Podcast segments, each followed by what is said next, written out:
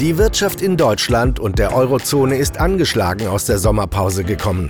Die zuletzt massiv gestiegenen Zinsen verteuern aber nicht nur Investitionen und erschweren damit eine Erholung, sie machen auch dem Immobilienmarkt zu schaffen. Wie es um den steht und wie es mit der gesamtwirtschaftlichen Lage weitergeht, diskutieren der Chefvolkswirt der Hamburg Commercial Bank Dr. Cyrus de la Rubia und der Immobilienchef der Bank Peter Axmann im Gespräch mit Thomas Schwitala.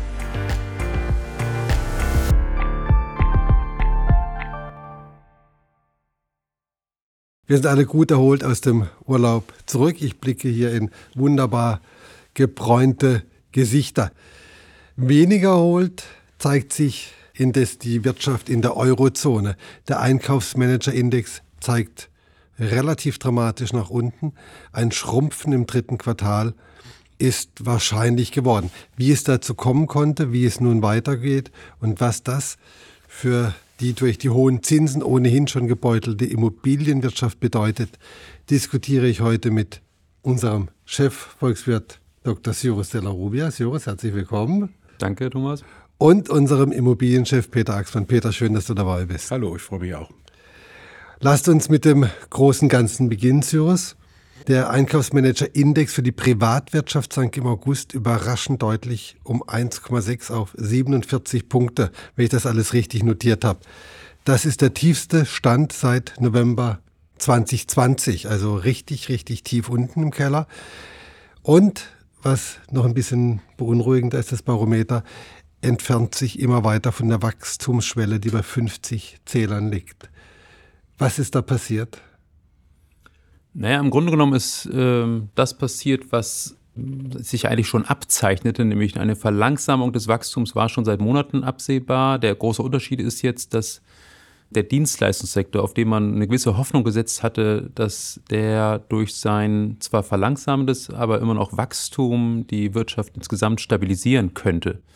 Und äh, jetzt ist der HCOB PMI für die Dienstleistung auch unter die 50 gefallen äh, ziemlich rapide. Und dadurch ist die Gesamtwirtschaft jetzt in der Gefahr, tatsächlich im dritten Quartal äh, zu schrumpfen. Und naja, die Ursachen dafür, dass, dass wir diese Schrumpfung haben, ja, sind recht vielfältig. Ne? Also wir haben auf der einen Seite haben wir äh, China, das äh, für Deutschland ja, für die deutsche Industrie sehr wichtig ist, ähm, das nicht so richtig aus dem Quark kommt, äh, beziehungsweise enttäuschendes Wachstum aufweist. Wir haben die hohen Zinsen, die steigenden Zinsen, die haben ganz besonders beim Bausektor zugeschlagen, aber der Industriesektor ist natürlich auch recht zinssensitiv.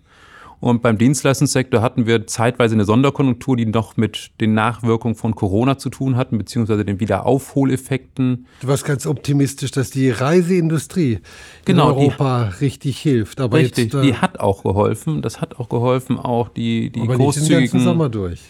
Ähm, naja, der Sommer, äh, der sowieso nicht so richtig Sommer war, der ähm, das fing eigentlich ganz gut an. Aber es, du hast recht, äh, im August hat das deutlich nachgelassen. Und ähm, von daher ähm, eben, diese Hoffnung hat sich jetzt auch nicht mehr so äh, erfüllt. Und äh, insofern steuern wir jetzt erstmal wieder auf eine, eine größere Schwächephase zu. Ganz besonders schwach schaut es in Deutschland aus. Wir sind fast europäisches Schlusslicht. Woran liegt das?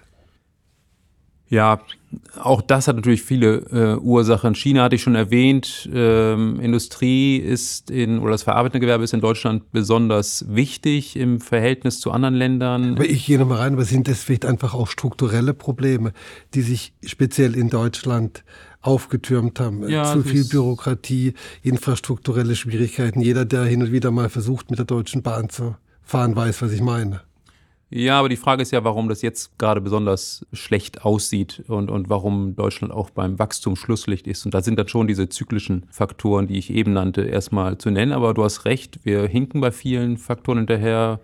Infrastruktur, Digitalisierung, Demografie äh, und entsprechender Arbeitskräftemangel, das sind Dinge, die letztendlich darauf hinweisen, dass wir bei vielen Dingen wirklich große Versäumnisse aufgehäuft haben. Und wir haben hohe Energiepreise. Ähm, hohe Energiepreise auch, ähm, wobei das ein Problem ist, das ganz Europa hat. Wir sind beim Industrie äh, äh, in, in Europa im Prinzip im Mittelfeld. Das ist jetzt nicht so, dass wir da ungewöhnlich hohe Belastung hätten gegenüber dann unseren europäischen Nachbarn, gegenüber den USA sehr wohl. Da ist der Faktor wie hoch? Dreimal so hoch, viermal so hoch? Äh, kann ich dir nicht genau sagen, Thomas. Äh, es ist auf jeden Fall erheblich und äh, aber wiederum auch keine Sache, die jetzt von heute auf morgen zustande gekommen ist, sondern auch äh, tatsächlich schon äh, seit, seit vielen, vielen Jahren so besteht, weil etwa die Erdgasvorkommen in den USA äh, wesentlich reichlicher hier sind, als, als das in Europa der Und Fall ist. Und sie werden auch ausgebeutet. Und sie werden auch ausgebeutet, sie werden in Europa teilweise auch ausgebeutet, sei es in den Niederlanden, sei es Norwegen, aber Deutschland tut sich da schwer. Äh, da ähm, war Niedersachsen immer das äh, sozusagen das Saudi-Arabien Deutschlands, aber ähm, das äh, ist nicht mehr der Fall. Und Russland ist eben als Anbieter äh, komplett weggefallen. Insofern haben wir da Anpassungsbedarf, aber es ist auch nicht so, dass da gar nichts passiert. 15 äh, LNG-Terminals, mobile und nicht mobile, sage ich mal, äh, sind in Arbeit beziehungsweise teilweise schon abgeschlossen und das wird zu einem wahrscheinlich sogar komplett die Lücke aus Russland äh, ausfüllen. Das dauert natürlich seine Zeit, aber es ist nicht so, dass da Deutschland vollkommen untätig ist. Das ist gesagt, die Wirtschaft leidet natürlich auch und da werden wir später bei den Immobilien noch besonders drauf kommen unter den gestiegenen Zinsen. Jetzt sind wir in einer Rezession. Klassischerweise müsste die EZB oder die Notenbanken generell müssten jetzt sagen, okay, wir senken die Zinsen, damit die Wirtschaft wieder Schwung bekommt. Wird wenn das passieren? Die, wenn die Inflation eben ausreichend schnell auf die Zielgröße von 2% zurückkommt. Und da kann man Ist leider die, immer noch ein bisschen Zweifel haben. Und, und die 2% sind unumstößlich? Für die EZB scheint das so zu sein. Ähm, ich halte das nicht für sinnvoll, dass man da so eisern an diesen 2% festhält. Es gibt eigentlich keinen wissenschaftlichen Beleg dafür, dass 2% die ideale Inflationsrate ist. Es könnte auch meines Erachtens genauso gut 3% sein, aber erstmal hält man aus Glaubwürdigkeitsgründen an diesen 2% fest. Und äh, insofern äh, ist alles, was irgendwie darauf hindeutet, dass die Inflation nicht dahin kommt, erstmal ein Anlass für die EZB zu sagen, okay, dann lassen wir die Zinsen hoch. Und äh, wir hatten ja vorhin die HCOB-PMI-Indikatoren angesprochen und da sieht man in Deutschland ein ganz interessantes Phänomen im Dienstleistungssektor, das macht ja den größten Teil äh, der Wirtschaft aus, ist die Aktivität deutlich geschrumpft. Gleichzeitig aber haben die Dienstleister ihre Preisanhebung nochmal erhöht, sozusagen. Also nicht nur die Preise angehoben, sondern auch die Preiserhöhung nochmal äh, stärker forcieren können. Zeigt auf der einen Seite, okay, die sind ganz schön selbstbewusst.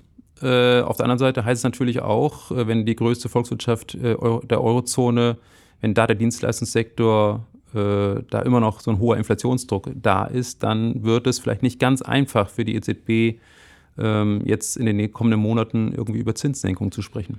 Bevor wir zu den Immobilienmärkten kommen, wie lange dauert die gesamtwirtschaftliche Krise noch?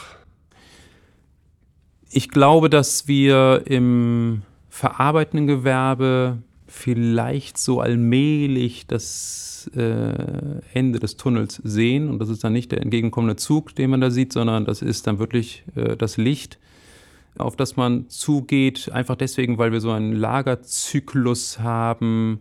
Die Lager sind irgendwann abgebaut und dann muss man sie wieder auffüllen und dann wird entsprechend auch mehr produziert und das ist ein globales Phänomen. Das ist tatsächlich so, dass man da so allmählich die Talsohle durchschreitet. Im Dienstleistungssektor haben wir, glaube ich, noch ein paar schwierige Monate vor uns. Und ähm, ich könnte mir aber vorstellen, dass wir im nächsten Jahr dann insgesamt auch mit einer Wachstumsrate von über 1% äh, rausgehen, während wir in diesem Jahr wahrscheinlich eine Schrumpfung von etwa minus 0,2% haben. Peter, wir haben über die hohen Zinsen schon gesprochen. Die haben die gewerblichen Immobilienmärkte und überhaupt die Immobilienmärkte ganz schön unter Druck gesetzt. Als wir Anfang des Jahres sprachen, sagtest du, das aktuelle Problem sei, dass in den neuen, in der neuen Situation Käufer und Verkäufer noch nicht richtig zusammengefunden haben. Die einen träumen noch von den alten hohen Preisen und die neuen wollen, die anderen wollen die Anpassung nach unten und da ist noch keine, kein Treffpunkt in Sicht. Haben die es jetzt geschafft oder schaffen sie es langsam, sich auf ein Preisniveau zu einigen? Also das ist leider überhaupt noch nicht der Fall. Ähm, Im Gegenteil, wir haben gesehen, dass die Transaktionen, also die Kaufvertragsabschlüsse nochmal zurückgegangen sind. Wir sind jetzt im ersten Halbjahr nur etwa bei einem einem Drittel eines normalen Halbjahres, also äh, sehr, sehr wenig Transaktionen.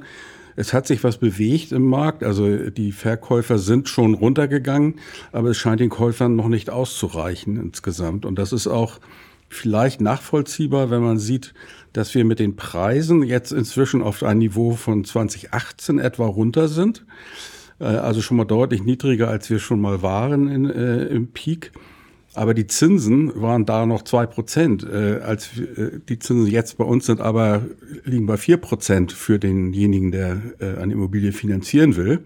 Das heißt, da sind wir eher auf dem Niveau von 2014. Und wenn ich das dann mal wieder mit den Preisen vergleiche, dann ist da noch ein bisschen Luft nach unten. Also ich würde sagen, 10 bis 15 Prozent Rückschlagspotenzial ist durchaus noch gegeben. Wie viel Prozent sind denn die Preise von den Höchstständen zurückgekommen ja, in das, etwa Pi mal Daumen? Ja, also ich würde sagen auch zwischen 10 und 20 Prozent. Das hängt so ein bisschen davon ab, welche Assetklasse, bei welcher Assetklasse ich bin und welche Lage ich da habe. Aber ich sag mal so, gut die Hälfte des Weges ist gegangen, aber äh, die andere Hälfte fehlt noch. Und äh, man sieht es auch daran, das ist einfach ganz einfache Mathematik. Die wenigsten können eine Immobilie aus Eigenkapital bezahlen. Äh, und äh, das, was bedienbar ist, wenn ich vier Prozent, äh, gute vier Prozent Zinsen und zwei Prozent Tilgung einmal ansetze, dann brauche ich sechs bis sechseinhalb Prozent, die ich aus den Erträgen sozusagen finanzieren können muss. Und bei dem jetzigen Preisniveau, was ja schon niedriger ist als im Peak, könnte ich dann etwa 50 Prozent nur fremdfinanzieren. Das heißt, ich bräuchte 50 Prozent Eigenkapital. Und wenn ich das vergleiche mit so einer normalen Marktsituation, da ist es eigentlich immer möglich, dass aus dem Objekt selbst zumindest 70 Prozent etwa äh, finanziert werden können und 30 Prozent dann eben aus Eigenkapital gebracht werden können. Also auch das spricht dafür, dass wir noch weitere Preissenkungen eigentlich sehen werden und Wert, äh, Wertverluste sehen werden. Wir haben zuletzt auch äh, gelesen und mitgekriegt, dass ein paar Projektentwickler in Schwierigkeiten geraten sind. Würdest du denn sagen, die Branche, Immobilienbranche befindet sich in einer Krise oder wie, wie, wie gefährlich oder wie brisant ist die Lage?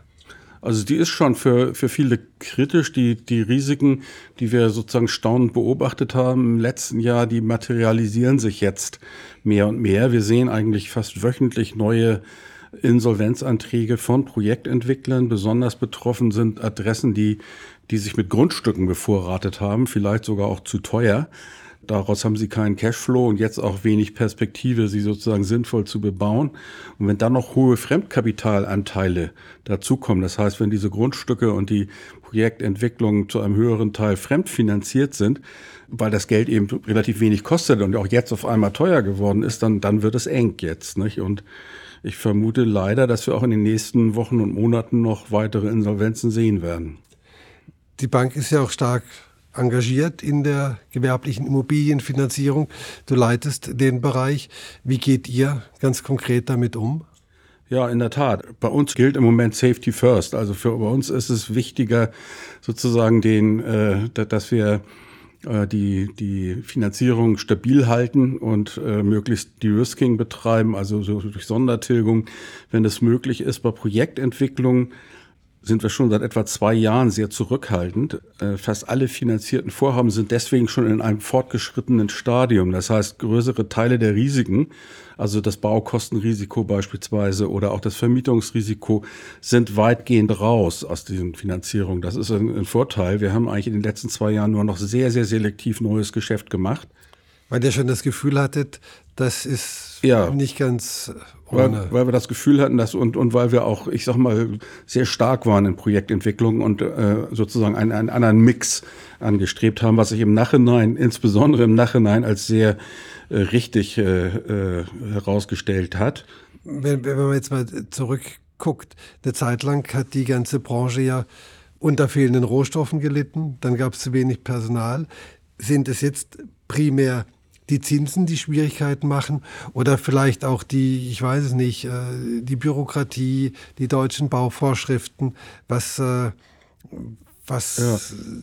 Also die, die Lage bei den Rohstoffen hat sich in der Tat etwas entspannt, allerdings auf einem hohen Niveau. Also das heißt, wir haben noch nicht wieder die Kosten, die wir mal hatten 2018, 2019. Äh, die Dynamik ist dort raus und teilweise ist es auch ein bisschen weniger geworden. Bei den Kapazitäten ist es differenziert zu betrachten. Während beim Rohbau genügend Angebot herrscht inzwischen wieder äh, und die Preise fallen, besteht bei den Ausbaugewerken äh, und der technischen Gebäudeausstattung ähm, nach wie vor ein Engpass im Augenblick. Das liegt einfach daran, dass die noch äh, in den bestehenden Vorhaben der Hubphase noch, noch dabei sind und einfach nachgelagert arbeiten. Wir erwarten, dass es auch dort sich beruhigen wird. Jetzt kommt die höchste Belastung in der Tat aus den Fremdkapitalzinsen, die sich immerhin ja vervierfacht haben. Aber weiterhin zu nennen sind auch eben die verschärften Bauvorschriften, gerade in Deutschland zur Reduzierung des Energieverbrauchs und des CO2-Ausstoßes, die die Baukosten sozusagen nochmals erhöhen. Und das zusammengenommen führt dazu, dass das Bauen eben sehr, sehr teuer geworden ist. Und sehr teuer und das in diesem Zinsumfeld, das ist natürlich äh, keine gute Voraussetzung, um jährlich 400.000 Wohnungen zu schaffen. Das wollte die Bundesregierung eigentlich mal. Ich weiß nicht, wie viele es tatsächlich äh, dieses Jahr werden, aber wahrscheinlich etwa halb so ja. viele, oder? Wie, wie, wie kann man denn diesen gordischen Knoten durchschlagen? Also die, das Ziel von 400.000 wird, äh, die wir mindestens brauchen, weil wir haben auch noch einen gewissen Rückstau, das wird wieder krachend verfehlt werden. Das ist äh, gar nicht mehr zu verhindern. Wir können froh sein, wenn wir die Hälfte schaffen. Ich habe gerade gestern nochmal die neueste Zahl gehört der Baugenehmigungen äh, im ersten Halbjahr. Das waren 111.500. Das war nochmal ein weiterer Rückgang um 31 Prozent. Und wenn ich davon ausgehe, dass alle genehmigten Wohnungen ja noch, noch nicht mal gebaut werden, aber selbst wenn sie gebaut würden, dann würde ich auf zwei, gute 200.000 kommen und nicht auf 400.000. Und das wirkt natürlich auch noch ins, ins Folgejahr hinein. Also das ist äh, nicht zu schaffen. Und ein Verbot von Mieterhöhungen, wie es im Moment diskutiert wird, äh, wird an der Situation ganz genau gar nichts ändern, denn Dadurch entsteht keine einzige neue Wohnung. Ähm, stattdessen werden dadurch Gutverdiener entlastet, weil ich mir dann natürlich als Vermieter aussuchen kann, wen ich nehme. Äh, und dann kann, nehme ich bei einem gedeckelten Preis dann zumindest den Zahnarzt und nicht äh, denjenigen, der vielleicht eine günstige Wohnung braucht. Ja, mögliche Maßnahmen. Das muss ein Blumenstrauß an Maßnahmen sein. Eine einzige Maßnahme kann das, glaube ich, nicht bewältigen. Äh, es wird über degressive Abschreibung diskutiert oder teilweise auch schon eingeführt. Das müsste man, glaube ich, noch offensiver nutzen. Ich wäre auch für eine Aussetzung der verschärften energetischen Anforderungen äh, im, im, Neubau. Äh, die bestehenden sind schon die schärfsten in ganz Europa. Wir haben die, die sind nicht einheitlich in Europa. Wir haben schon die schärfsten und die sind nochmals verschärft worden. Äh, wenn man sich vorstellt, dieses sogenannte KfW 40 Haus, das muss eine Zwangsbelüftung haben, äh, damit man drin nicht ersticken kann. Also so, so stark hermetisch ist das abgeriegelt. Selbst das KfW 55 Haus, was bisher der Standard war, ist so stark, dass man schon, wenn man nicht ausreichend lüftet, äh, dass man Schimmelprobleme und diese, diese Dinge kriegt. Das heißt also, wir haben dort sehr scharfe Vorschriften schon und ich glaube, es ist im Moment nicht nötig, sie weiter zu verschärfen und zu verteuern. Ähm, ja, Beschleunigung der Baugenehmigungsverfahren kann man bestimmt nennen. Also es dauert teilweise ein, zwei oder drei Jahre, bis Baugenehmigungen erteilt werden, obwohl wir sie dringend brauchen. Dann haben wir 16 verschiedene Bauordnungen in, in, in Deutschland. Also ich sag mal, wenn ich jetzt als Bauträger in verschiedenen Bundesländern äh, äh, baue, dann unterliege ich ganz unterschiedlichen äh, Vorschriften teilweise. Und, und die, die, die, sind auch wirklich substanziell und anders oder unterscheiden die sich in Details? In, in ganz vielen Details unterscheiden die sich. Ja, viele, viele, Sachen viele sind auch Details gleich. Sind auch nervig. Aber diese Details sind natürlich auch, äh, äh, ich sag mal, Voraussetzung für eine Abnahme am Ende und deswegen muss ich sie beherrschen, beachten und so weiter und so fort. Und mir kann mir keiner erzählen, dass, äh, dass man da dass man das nicht vereinheitlichen kann in einem, in einem mittelkleinen oder großen Land wie, äh, wie Deutschland. Weiterer Punkt, der auch von den Verbänden immer eingefordert ist, einfach eine Verringerung der Staatsquote, die angeblich bei fast 40 Prozent liegt beim Neubau. Man könnte zumindest mal darüber nachdenken, ob man die Grunderwerbsteuer mal äh, äh, aussetzt oder jedenfalls reduziert. Ich erinnere, dass wir jahrelang auch mit einer Grunderwerbsteuer von zwei Prozent gut gelebt haben. Äh, die ist ja sukzessive dann verdreifacht worden in den meisten Bundesländern. All diese Dinge könnte man machen äh, und natürlich auch den sozialen Wohnungsbau mal wieder ankurbeln. Äh, die Sozialwohnungen haben sich in den letzten Jahren sukzessive immer weiter verringert. Es sind also immer mehr Wohnungen aus der Bindung herausgefallen, als neue entstanden sind. Das kann natürlich nur zu einer Verschärfung des Problems beitragen und nicht zu einer, äh, zu einer Entlastung. Also das sind so Dinge, die mir dort einfallen, wo wir dringend anfangen. Also, äh, Sie sind ja schon mal genug Ideen. Sind das genau aber diese strukturellen Sachen, die wir vorhin diskutiert haben, wo Deutschland vielleicht irgendwie einen Reformbedarf hat. Also vielleicht, ich glaube, viele Sachen sind ja wahnsinnig gut gemeint, auch diese mhm. Energiegeschichten. Aber wenn das dann dazu führt, dass die Wohnungsnot permanent äh, steigt, ist das ja auch nicht zielführend. Nee, klar, jede, jede zusätzliche Belastung, die jetzt äh, auf die äh, Bauunternehmer zukommt, die ist natürlich äh, absolut hinderlich in diesem Umfeld.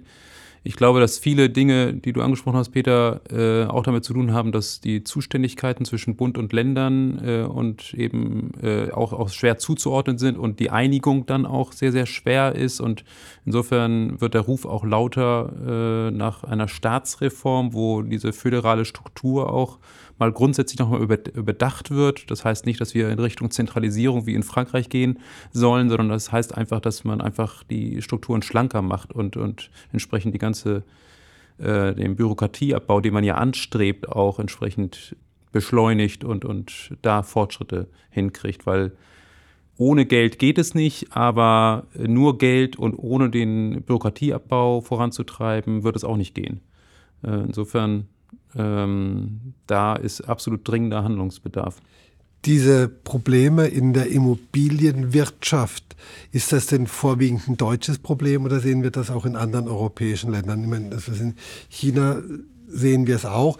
Aber ich glaube, das ist nicht ganz vergleichbar. Das ist eine komplett andere Struktur. Aber ist das denn so ein europaweites Thema? Also insbesondere die gestiegenen Zinsen sind ein länderübergreifendes äh, Problem. Und wir sehen in vielen Immobilienmärkten im Augenblick diese Bewegung, dass es, äh, dass es schwieriger wird. Uns schützen da häufig sogar die hier üblichen langen Zinsbindungen. Es gibt andere Länder, da ist das gar nicht üblich. Die haben also nur Schweden, so Floater, da geht das dann ganz schnell. Die haben also sozusagen äh, in diesem einen Jahr, wo sich die Zinsen vervierfacht haben, das also auch schon alle mitbekommen. Hier profitieren ja viele noch davon, dass die Zinsbindungen noch mehrere Jahre laufen. Außerdem gibt es in anderen Ländern teilweise auch Probleme mit, mit Fremdwährungsfinanzierung. Zum Beispiel in Polen wurde dann sehr viel mit Schweizer Franken finanziert so viel, dass dort die, die Regierung sogar äh, äh, ein, ein Moratorium verkündet hat, äh, dass, dass die erstmal nicht mehr bedient werden müssen, was natürlich für die Banken dort dann auch äh, ein Problem ist. Also ein ganz anderer, ich sage immer, ein ganz anderer Spieltisch. Ja. Man hat da also solch ein Währungsrisiko noch reingeholt. Es hat in Polen kaum einer ins, ins Slotty äh, finanziert, sondern fast alle in Schweizer Franken. Also das sind so Dinge, was die... Was ist der Vorteil, wenn man das macht? Das, der Zinssatz war deutlich günstiger. Kurzfristig. Aber wenn das ja. die Abwertung dann kommt, genau. dann hat man sich verkalkuliert. Das ist genau, weil deswegen sage ich, es ist ein anderer Spieltisch. Also ich sag mal, also hat, man, man nimmt einen Kredit bei einer Schweizer Bank in Schweizer Franken auf? Nö, bei, bei einer deutschen nee. Bank oder bei einer polnischen Bank, Ach, die egal. sich wiederum refinanziert dann. Ach, genau. Ja. Und wenn der Franken steigt oder in dem Fall der Slotty sinkt, Richtig. dann ist meine Finanzierung dann wird das sozusagen der der Vorteil wird sozusagen überkompensiert und wird zum Nachteil dadurch, dass das, was ich zurückzahlen muss, eben viel viel mehr ist, als ich vorher. Also praktisch Immobilienfinanzierung mit Währungsspekulation inklusive. Genau, genau. Und das haben das wurde dort flächendeckend gemacht. Fragt nicht warum, aber es war hier ja auch jahrelang zumindest im gewerblichen Bereich üblich. Wir haben das dann eigentlich fast eingestellt. Und im Shipping. Und im Shipping. Mit, mit dem Yen. Richtig. Im Shipping war das sehr verbreitet. Also insofern, da haben wir in Deutschland vielleicht sogar einen kleinen Vorteil. Andererseits ist das Bauen aber nirgendwo so reguliert, so stark und so teuer wie in Deutschland. Und auch die Bürokratie, in der Bürokratie sind wir leider äh, an, an Platz Nummer eins. Und ein weiterer Nachteil bei uns ist die, die sehr geringe, immer noch geringe Eigen, Wachstumsquote. Wir haben also, ich sag mal, von allen EU-Staaten haben wir die geringste mit unter 50 Prozent. Und auch in Europa gibt es, glaube ich, nur zwei Länder, die Schweiz und irgendwie Estland oder Lettland oder so, die, die eine niedrigere Quote haben. Alle anderen haben eine höhere und deutlich höhere Eigentumsquoten. Und insofern trifft uns natürlich dieses Wohnungsproblem und die mit den Kosten natürlich äh, besonders stark. Ja, also das kann ich im Prinzip äh, auch bestätigen, dass andere Länder da auch Schwierigkeiten haben. Ich habe mir mal Frankreich äh, ähm, und, und Italien auch mal, äh, die habe ich ja eh äh, näher im Blick und äh, da sieht man, dass äh, gerade zuletzt diese Länder auch von der Schwäche erfasst wurden. Italien hatte eine Zeit lang eine Sonderkonjunktur, da gab es äh, staatliche Stützungsprogramme für den Immobiliensektor. Deswegen ist die Baukonjunktur dort recht gut gelaufen äh, eine Zeit lang, aber dann seit Anfang 22 ist das auch äh, in die Schwächephase übergegangen und in Frankreich ähm, ist das so ähnlich wie in Deutschland ein bisschen besser, aber äh, man sieht auch dort die, die, Spuren ganz klar von den höheren Zinsen. Ist das denn jetzt so in der Krise ein guter Zeitpunkt einzusteigen? Man sagt immer so Buy on, buy on Bad News. Oder wie lange glaubst du überhaupt, Peter, geht, die, geht diese Entwicklung noch der der Preise nach unten? Ja, wenn ich das wüsste, also äh, ob der Zeitpunkt richtig war, weiß man ja meistens oder weiß man meistens immer erst hinterher. Äh, ich glaube, dass es im gewerblichen Bereich zumindest ist es jetzt noch zu früh einzusteigen. Wir haben vorhin ja schon drüber gesprochen, dass durchaus Argumente dafür gibt, dass die Preise nochmals weiter weiter fallen. Ähm, im, Im Wohnungsbereich sehe ich es ein bisschen differenziert. Da ist es einfach so, dass du dir den hohen Nachfrageüberhang es eben so ist, dass äh, Preise gar nicht mehr so weit runtergehen können, weil einfach so viel Nachfrage da ist. Und insofern äh, sehe ich da jetzt nicht mehr so signifikante Preisrückgänge. Äh, allerdings sollte man mehrere Dinge beachten, wenn man jetzt eine Immobilie kauft. Also zum einen, dass man mindestens, ich würde sagen, 30 Prozent Eigenkapital wirklich äh, äh, dabei hat, damit man nicht zu hoch finanziert und sozusagen Herr des Verfahrens bleibt.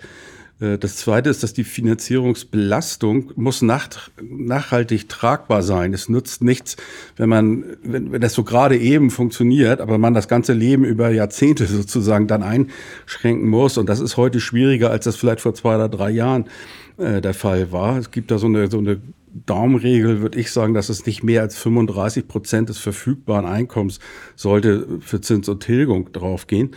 Und bei älteren Immobilien sollte eben ein ausreichendes Budget eingeplant werden für die energetische Ertüchtigung äh, des Gebäudes oder das eben beim Preis zu berücksichtigen, weil äh, in 80 Prozent aller äh, Immobilien ist dort in den nächsten Jahren Handlungsbedarf und Investitionsbedarf gegeben. Äh, das sind so die Dinge, die ich da, die ich da beachten würde. Und vielleicht als, als letzten Satz nochmal dazu. Ich glaube, wir müssen uns dran gewöhnen, dass das Wohnen teurer wird äh, als es bisher ist. Und es gibt eben, ich sag mal, die, die Energiewende äh, und den äh, Path to Net Zero gibt es nicht zum Nulltarif, sondern das wird äh, Kosten zur Folge haben, die kann nicht der Staat nur bezahlen, sondern die werden wir alle bezahlen müssen. Und das ist eine Wahrheit, die keiner so gerne hört und schon gar nicht ausspricht. Aber ich glaube, wir kommen nicht drum rum, dem ins Auge zu schauen. Nochmal äh, zu den Wohnungen und, und Mietpreisen.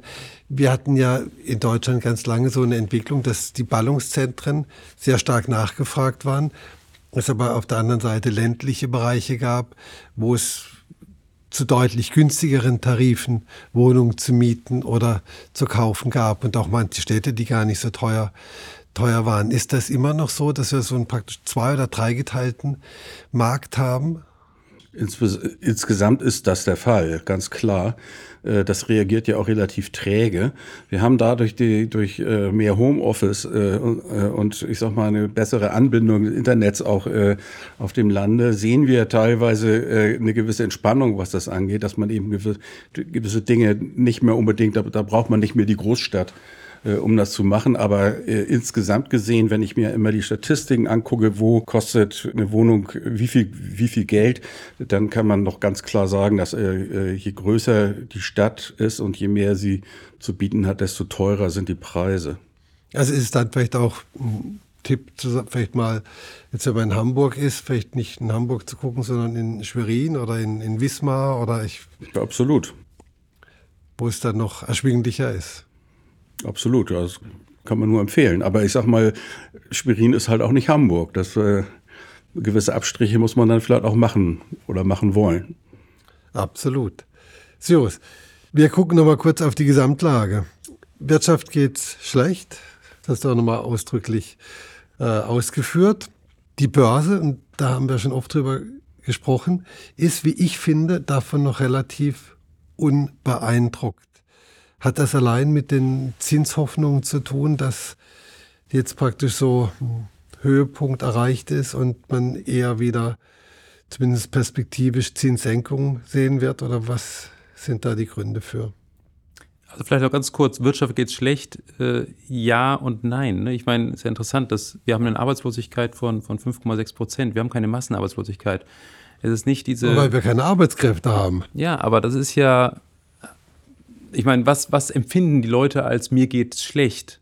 Wenn sie in Lohn und Brot sind, dann ist das schon mal, sag ich mal, mehr ja, als die Hälfte der Miete. Das, das, äh, das insofern unterscheidet insofern, sich natürlich eine aktuelle Rezession von einer Rezession vor 15 Jahren. Absolut. Wo dann 10, 12 Prozent Arbeitslosigkeit Ganz hatte. genau, ganz genau. Und, und äh, ich glaube, das ist nochmal wichtig auch, auch, auch zu verstehen.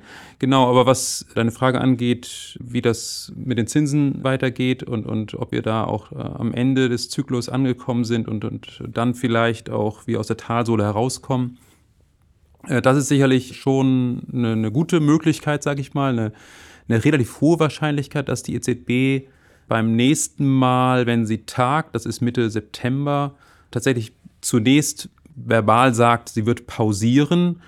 Ich kann mir gut vorstellen, dass es da auch der Gipfel des äh, Zinsanhebungszyklus sein wird. Aber sie ist vorsichtig und das ist aus gutem Grund, weil man weiß auch nicht, welche Schocks eventuell noch kommen, die dann doch die Inflation vielleicht nochmal hochtreiben und dann stünde sie blöd da, wenn sie schon angedeutet hat, sie würde die Zinsen bald senken. Ich glaube aber tatsächlich, dass äh, die EZB äh, die Zinsen relativ lange hochhalten wird, weil es tatsächlich auch aus den Gründen, die wir hier teilweise ausgeführt haben, mit den ganzen Klimavorschriften beispielsweise, aber auch dem Arbeitskräftemangel, dass wir einen beständigen Inflationsdruck haben werden, sodass ähm, die Inflation tatsächlich über kurz oder lang, glaube ich, gar nicht auf die 2% zurückkommen wird. Und nochmal zur Börse. Und genau, was bedeutet das Ganze für die Börse, wenn die Zinsen jetzt allmählich äh, oder wenn die Fantasie rausgeht, dass die Zinsen am kurzen Ende noch, noch weiter steigen können, dann ist das natürlich erstmal äh, eine ganz gute Nachricht für die Börsen, aber die Börsen spekulieren schon relativ lange mit, diesen, mit dieser Idee, Mensch, da, die, die EZB ist, ist doch jetzt bald am Ende ihres Zyklus angelangt. Insofern ähm, da ist auch schon relativ viel eingepreist. Und äh, insofern sehe ich das Potenzial jetzt für kräftige Kurssteigerungen, äh, sehe ich eigentlich nicht, sondern ich glaube, dass wir da eher so ganz froh sein können, wenn wir auf dem jetzigen Niveau äh, bis zum Jahresende noch durchhalten. Bis zum Jahresende durchhalten, das klingt doch ganz gut bei der Börse. Wir werden auch bis zum Jahresende durchhalten und wir haben natürlich wieder einiges gelernt. Zum einen, dass äh, die Immobilienmärkte spannend bleiben und dass wir da uns auf äh, noch spannende sechs Monate einstellen können, aber dass es vielleicht auch für Private irgendwann mal Möglichkeiten gibt, die Gelegenheiten zu nutzen und dass die Zinsen äh, einfach wahnsinnig wichtig sind, Sirius, oder? Da ändert sich nichts dran. Das ist so. Das ist so und das bleibt so. Peter, herzlichen Dank, Sirius. Herzlichen Dank. Danke, Thomas. Gerne, danke. Das war Welt der Wirtschaft. Dr. Cyrus de la Rubia, Chefvolkswirt der Hamburg Commercial Bank und der Immobilienchef der Bank Peter Axmann im Gespräch mit Thomas Schwitala.